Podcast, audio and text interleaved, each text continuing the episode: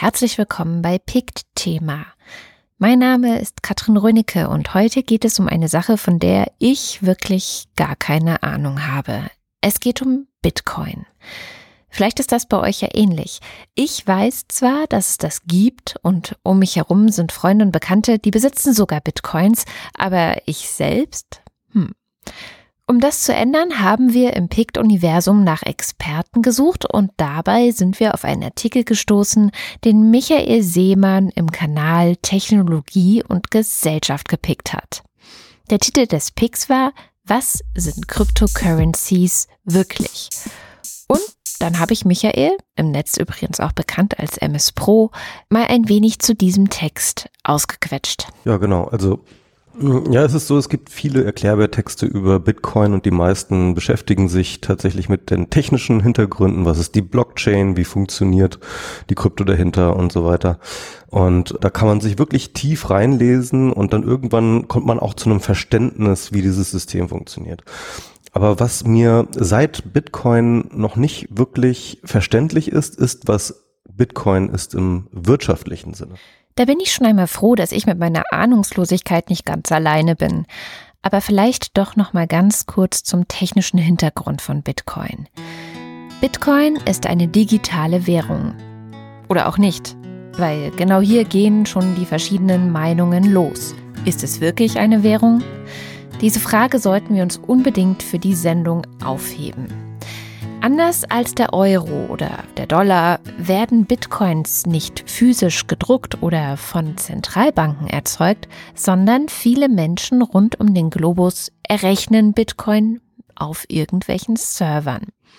Wer einmal genau wissen will, wie das geht, der kann sich die Sendung CRE von Tim Pritloff anhören. In Folge 182 spricht der nämlich mit Andreas Burg über diese ganzen technischen Aspekte. Und die Sendung dauert ganze zwei Stunden und 18 Minuten. Wir begnügen uns deswegen hier erstmal mit der Feststellung, Bitcoins werden gemeint. So nennt sich das. Und das passiert dezentral.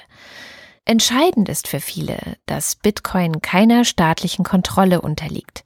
Der Handel mit Bitcoin findet am Staat und an den Zentralbanken vorbei statt.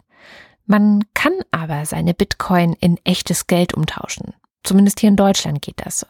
Manche Staaten haben das schon verboten. Dem eben genannten Tim Prittloff aus dem Podcast CRE kann man mit Bitcoin sogar Spenden zukommen lassen. Man kann also sagen, da ist schon viel Musik drin.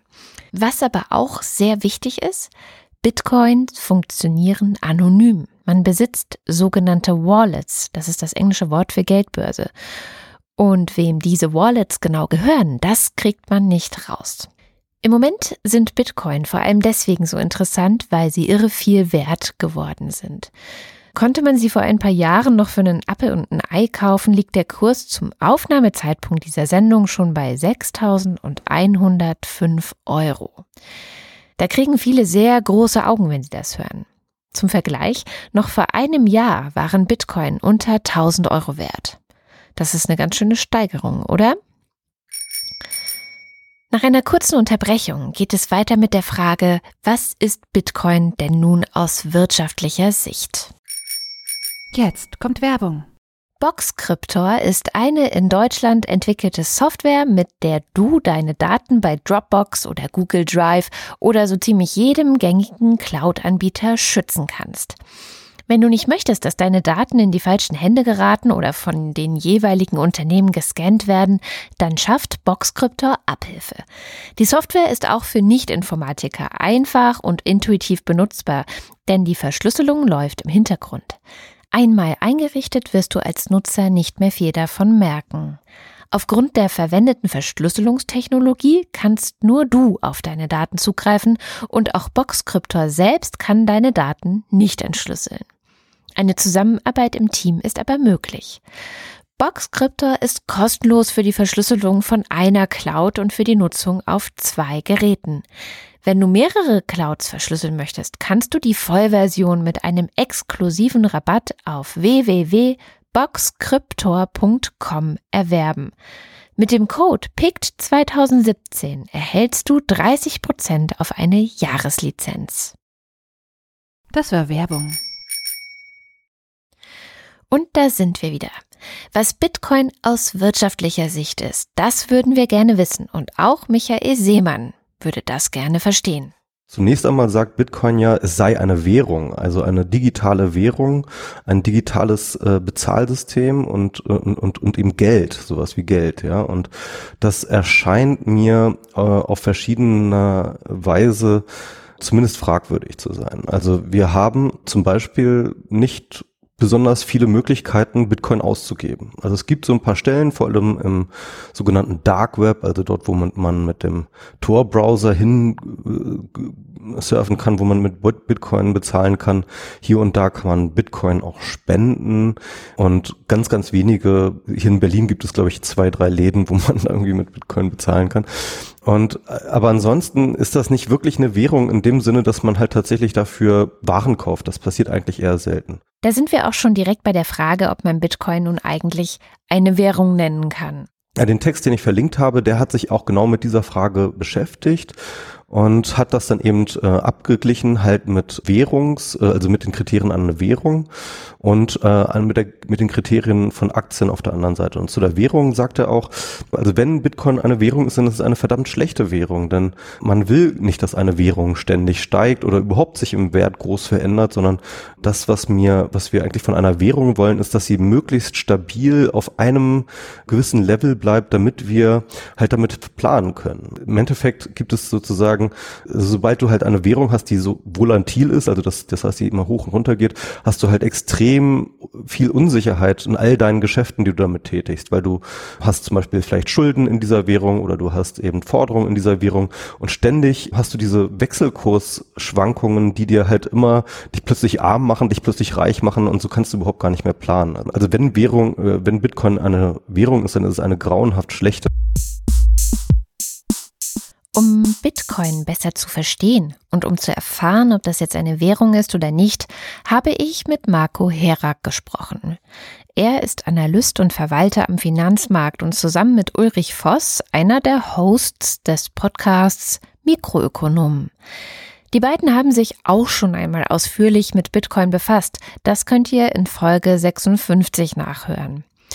Marco sieht das mit der Währung übrigens auch kritisch.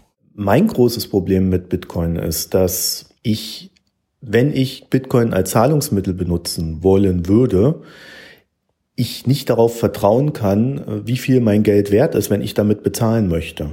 Also es kann morgen irgendwie 20 Prozent tiefer sein, dann kann ich mir den Computer vielleicht nicht leisten, den ich mir damit kaufen wollte. Äh, oder es kann 20 Prozent höher sein, dann kann ich mir eine bessere Grafikkarte kaufen. Aber ich weiß es schlichtweg nicht. Es ist nicht kalkulierbar momentan. Und das zeichnet für mich aber eine Währung aus, dass eine Währung kalkulierbar ist. Ich gehe in den Laden und weiß, der Joghurt kostet 1,99 und das Geld, was ich habe, reicht halt dafür, den zu kaufen. Gut. Äh, oder auch nicht gut. Denn so richtig funktioniert das mit Bitcoin als Währung dann ja gar nicht. Oder? Ja, also das ist, äh, das ist so ein bisschen die Hauptfrage. Das Interessante an dem Text ist, dass er auch gar nicht zu einer Antwort kommt, was eine Währung ist. Denn auch der Vergleich mit Aktien läuft so ein bisschen schief, weil Aktien sind durchaus sozusagen Spekulationsobjekte. Da kann man eben rein investieren, wenn man glaubt zum Beispiel, dass die Aktie in zehn Jahren mehr wert ist, als sie heute wert ist aber dahinter steht dann ja ein Unternehmen und diese Unternehmen, die erwirtschaften ja etwas, die, die sind wirtschaftlich aktiv, die investieren, um Produkte oder Dienstleistungen zu verkaufen. Das heißt, sie verdienen Geld und sie verdienen vielleicht in der Zukunft mehr Geld, als sie heute verdienen. Und das ist das, worauf man wettet. Das heißt, man wettet auf den wirtschaftlichen Erfolg einer Firma und wenn die Firma erfolgreich ist, dann ist die Aktie in zehn Jahren mehr wert als heute. Äh, diese Korrelation existiert auch nicht bei Bitcoin, weil Bitcoin produziert eigentlich nichts anderes, außer dass es sozusagen ganz, ganz viel Energie aufsaugt. Also jedes Jahr mehr. Wir haben ja mittlerweile irgendwo gesehen, dass mittlerweile eine Transaktion so viel kostet wie ein alleinstehendes Haus ein Jahr äh, mit Energie zu versorgen. Ähm, also das, das ist Wahnsinn, was da gerade passiert. Also das heißt, es ist immer noch nicht so richtig klar, was dahinter steckt. Und auch der Artikel kommt da nicht dahinter also ich frage mich immer noch, was ist eigentlich Bitcoin so, ja? Und ich finde diese Frage auch deswegen interessant, weil es eigentlich fast eine philosophische Frage ist. weil es, es geht im Endeffekt die Frage, was ist Wert? Ja, also wie kommt Wert zustande? Wie wird Wert erschaffen? Und da gibt es ja auch die unterschiedlichsten Theorien in der Ökonomie. Der Marxismus sagt irgendwie, das geht über die Arbeits, menschliche Arbeitskraft da rein, irgendwie. Aber im Endeffekt äh, nichts darauf scheint irgendwie so richtig bei Bitcoin ähm, zuzutreffen, außer dass wir wissen, dass es eben selten ist. Ja, Bitcoins sind selten, sind künstlich begrenzt in ihrer Anzahl und das ist wohl das Einzige, was sie irgendwie wertvoll macht. Ist das wirklich das Einzige? Also Marco Hera glaubt, dass da noch etwas anderes dahinter steckt. Die Menschen glauben daran. Der Glaube der Menschen an Bitcoin ist sehr wichtig. Aber warum glauben die Menschen so sehr daran, dass es immer weiter durch die Decke geht? Warum sie daran glauben, kann eigentlich niemand so richtig ernsthaft beantworten momentan. Es ist sehr viel Hype. Das heißt, äh, Menschen kaufen Bitcoin, weil Bitcoin im Wert steigen und sie davon ausgehen, dass sie einen höheren Gegenwert wiederbekommen. Das heißt, sie glauben, jemanden zu finden, der mehr bezahlt, wenn sie irgendwann mal verkaufen wollen. Und manche gehen noch weiter, so wie Tansil Akhtar berichtet. Sie ist Wirtschaftsjournalistin und sie schreibt unter anderem für die Financial Times und das Wall Street Journal. Es gibt viele Leute, die glauben, dass Bitcoin die 400.000 oder 500.000 Dollar erreichen wird. 400 oder 500.000 Dollar? Wie bitte? Boah, das Erstaunliche bei Bitcoin ist eigentlich, dass es Leute gibt, die komplett daran glauben. Und es gibt Leute, die es am liebsten verschwinden sehen würden. Wer so richtig daran glaubt, ist die Familie von Didi Taihutu aus den Niederlanden. Er hat alles auf Bitcoin gesetzt. Die Familie hat einfach alles, was sie besaß, verkauft. Ihr riesiges Haus, ihre Schuhe, alles. Um es dann in die Kryptowährung, so es dann eine ist, gesteckt. Aber warum? Natürlich, weil er glaubt, dass er damit reich wird. Tansil Akhtar ist da eher skeptisch.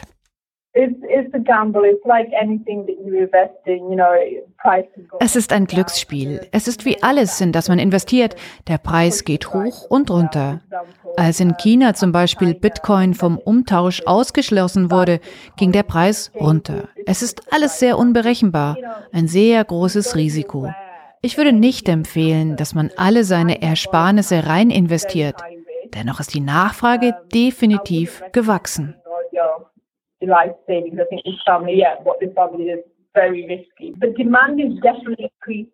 Und auch Marco Herak würde eher davor warnen, wie Familie Taihuto aus den Niederlanden, alles auf das eine Bitcoin-Pferd zu wetten.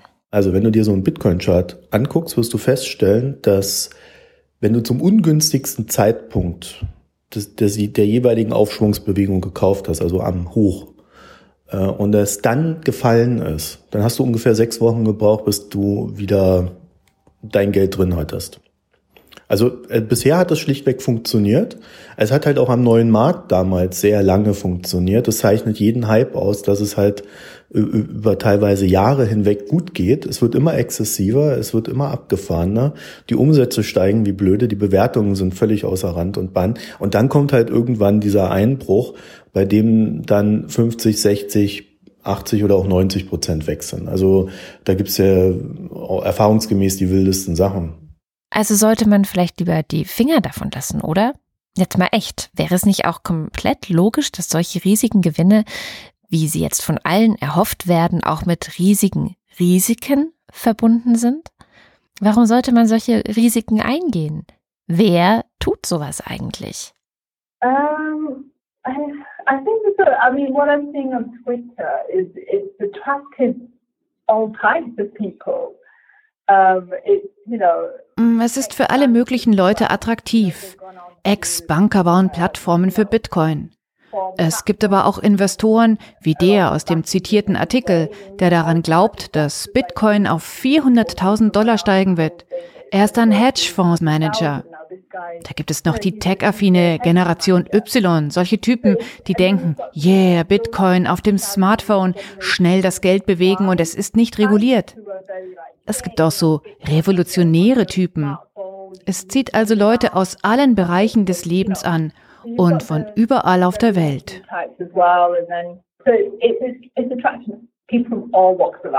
Okay, also alle tun es, ja? Wirklich alle? Nein, ich habe keine Bitcoins. Ich ärgere mich sehr. Ich habe, ich glaube, 2011 das allererste Mal über Bitcoin äh, geschrieben. Also wo ich wirklich nur von den technischen Aspekten wusste und ich glaube, der Bitcoin war 2011, der war glaube ich noch bei unter 1 Euro oder so, ja. Äh, oder vielleicht irgendwie 1 Euro oder sowas. Auf jeden Fall habe ich geschrieben damals, dass, das, dass diese Währung nur und ausschließlich im Wert steigen kann. Das ist eine rein deflationäre Währung. Aber anstatt, dass ich dann sozusagen mein Geld dann auch da reinstecke, habe ich das einfach nicht gemacht. Und das habe ich bis heute nicht gemacht. Ich glaube, das letzte Mal habe ich vor, vor ähm, äh, vier Monaten gedacht, so, hm, man könnte ja vielleicht mal bei Bitcoin einsteigen, aber 1800 ist mir zu viel. Aber vielleicht geht ja noch was.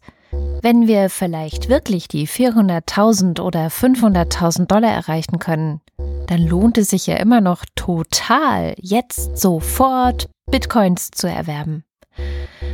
Aber, natürlich gibt es ein Aber. Bitcoins sind inzwischen nämlich eine ziemlich üble Umweltsauerei. Also irgendwann kommt der Punkt jetzt, aber muss man schon sagen, ich sag mal, wo, wo es wirklich an massiv an den CO2-Footprint geht, überhaupt mit Bitcoin irgendwas zu machen. Ne? Nochmal zu, zu der ursprünglichen Frage, was Bitcoin ist. Es gibt eine Analogie, die vielleicht am allertreffendsten noch ist, ist die mit Rohstoffen es zu vergleichen, mit, mit Gold zum Beispiel. Ja? Also Gold, das halt sehr, sehr aufwendig geschürft wird dass äh, das, das sehr, sehr selten ist und deswegen irgendwie eben seinen Wert hat. Ähm, das, das leuchtet mir noch am allerersten ein. Man muss noch dazu sagen, dass mittlerweile erinnert mich, mich das nicht nur an, das, an den Aufwand vom Gold schürfen, sondern von Gold erschaffen. Wir wissen ja, dass Gold ausschließlich bei Supernova-Explosionen ex produziert werden. Das heißt also, wenn ein richtig, richtig großer Stern stirbt, ja, ähm, diese Energie braucht es, um Gold herzustellen. Und ich glaube, wenn das mit Bitcoin so weitergeht, dann werden wir wahrscheinlich die ähnliche Energiegrößen haben, um den letzten Bitcoin zu schürfen. Puh, das klingt ja nicht gerade gut. Und das ist nicht die einzige Kritik an Bitcoin. Ein weiteres großes Problem neben der Umweltsauerei ist die finanzielle Sauerei. Denn Bitcoin-Profit wird so gut wie nie versteuert. Wieso auch? Es ist ja komplett anonym und niemand kann nachverfolgen, wer wie viel hat. Während sich bei den kürzlich veröffentlichten Paradise Papers viele über die Ungerechtigkeit dieser Steuerschlupflöcher aufregten, ist das bei Bitcoin eigentlich selten ein Thema. Dabei trifft es hier ganz genauso zu, wie wenn jemand sein Geld in eine Steueroase bringt. I think, yeah, the, the regulatory side is very important. For example, declaring taxes as well. Ich glaube, die regulatorische Seite ist sehr wichtig. Zum Beispiel die Steuern. Eine Menge Leute investieren in Bitcoin, weil sie denken, sie müssten dann keine Steuern zahlen. Im Moment gibt es da einen Kampf mit der US-Steuerbehörde. Das ist eine Sache, wo wir vernünftig sein müssen. Der Profit, den Leute machen, muss auch steuerlich erklärt werden. Ich finde, die Leute sollten hier nach den üblichen Regeln spielen, auch wenn es nicht reguliert ist.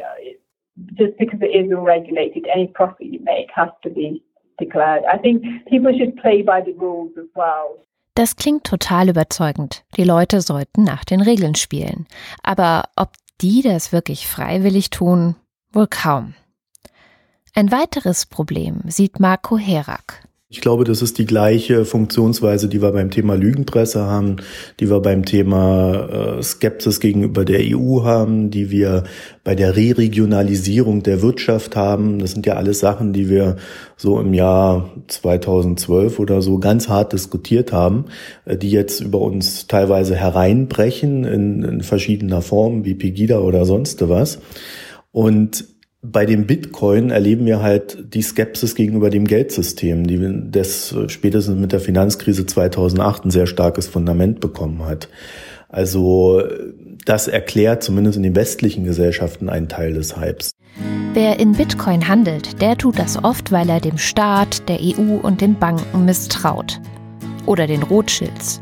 Schon mal gehört? Es gibt verschiedene Verschwörungstheorien und Hetzkampagnen im Internet, die mehr oder weniger offen antisemitisch von der Allmacht des sogenannten Weltjudentums ausgehen.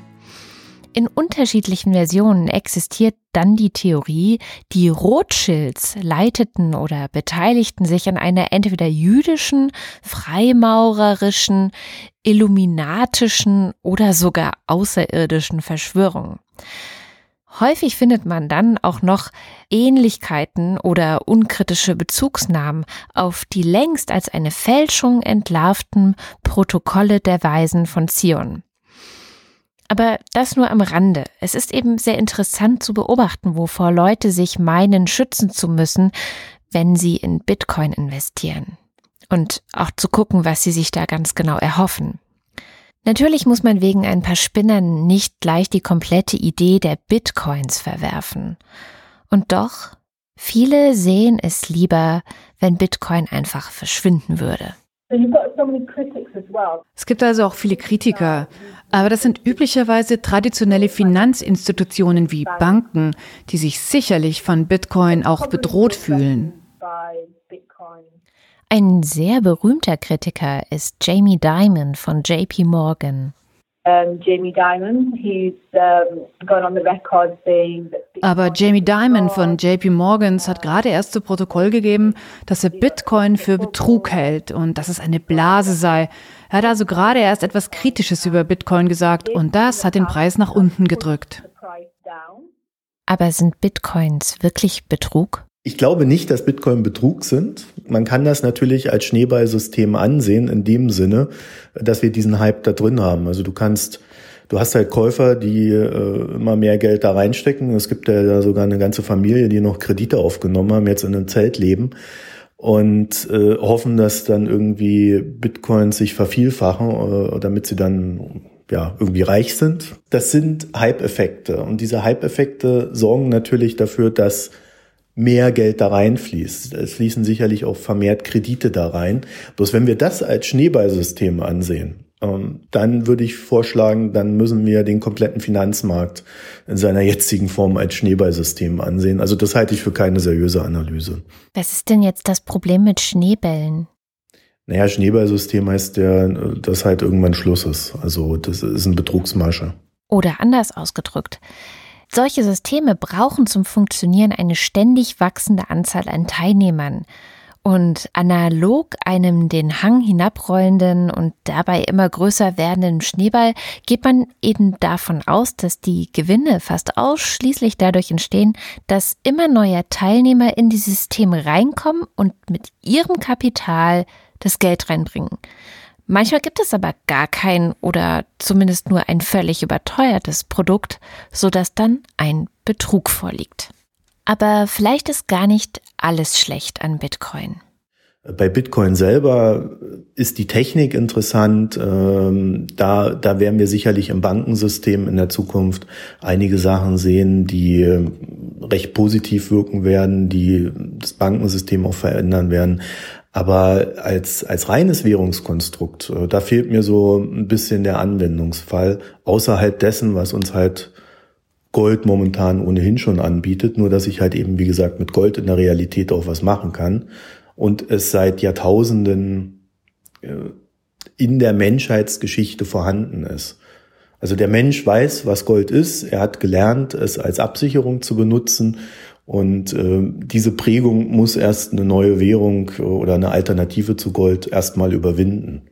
Und ich glaube, das wird sehr schwierig. Und dann ist da noch ein Problem. Wie die US-amerikanische Wired berichtet hat, hat gerade erst jemand 30.000 Dollar an Bitcoin verloren, weil er seine PIN vergessen hatte. Und das passiert vielleicht gar nicht so selten. Ich selbst hatte 2012 einmal ein Bitcoin-Wallet gehabt, bevor Bitcoin groß wurde. Und ich hatte so zwischen 10 und 20 Dollar in Bitcoin darin. Aber ich habe das Wallet gelöscht. Dann wurde Bitcoin groß und ich habe versucht, mein früheres Wallet zu finden. Aber ich habe es nicht finden können. Da war ja nichts in meinen E-Mails mehr davon. Also ja, ich glaube, man kann Bitcoin verlieren. Du musst dich an die Nummer erinnern, genau. Also es sind da schon auch Risiken mit involviert.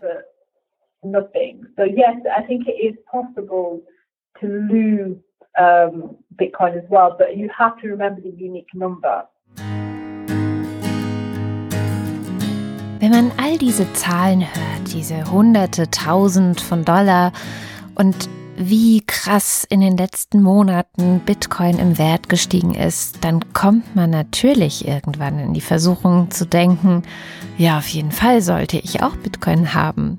Natürlich will jeder Teil dieses Hypes sein, denn Teil eines Hypes zu sein macht immer Spaß und es fühlt sich, wenn man mittendrin steckt, immer sehr sinnvoll und sehr, sehr richtig an.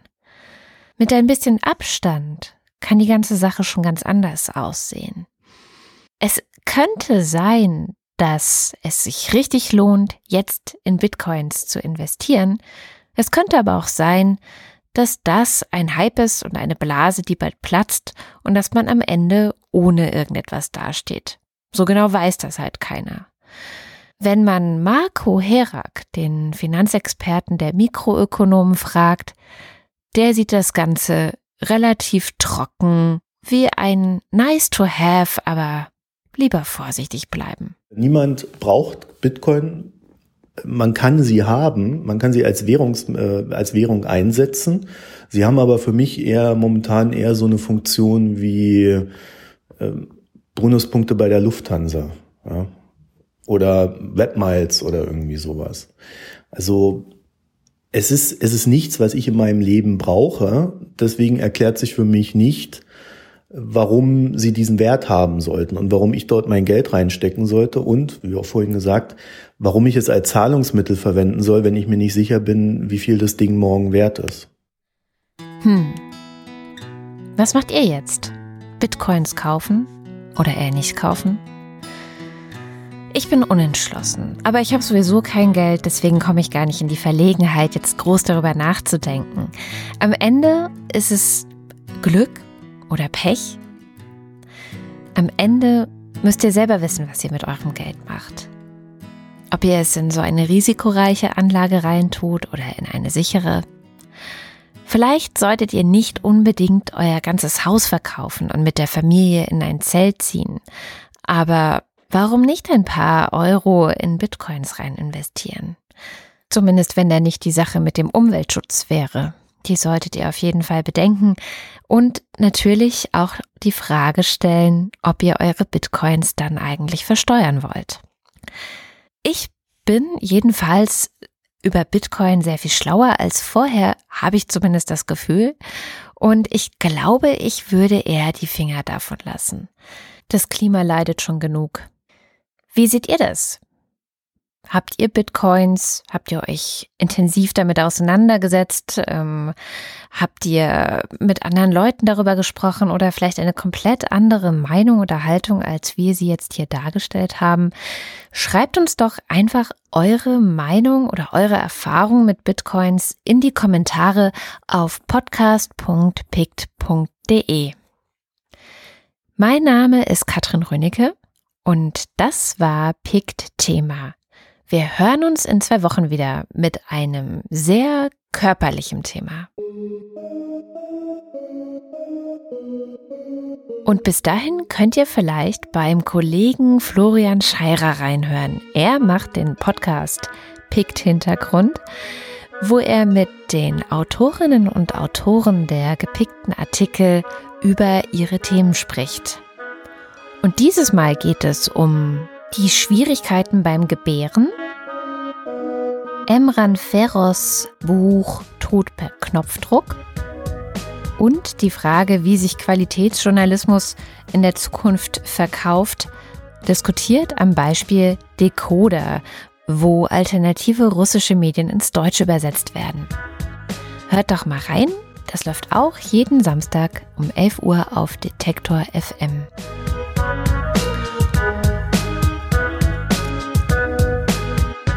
Und wenn ihr Interesse habt, im PIC Podcast eure Werbung zu hören, so wie dieses Mal die Werbung von Boxcryptor, dann schaut doch mal vorbei auf podcast.pick.de slash Kooperation. Dort findet ihr alles Wissenswerte über diesen Podcast und wie ihr uns kontaktieren könnt. Und wenn euch die Sendung gefallen hat, dann lasst doch noch ein paar Sternchen bei iTunes da und sagt euren Freunden und Bekannten, zum Beispiel über die sozialen Medien, Bescheid. Wir hören uns beim nächsten Mal. Tschüss!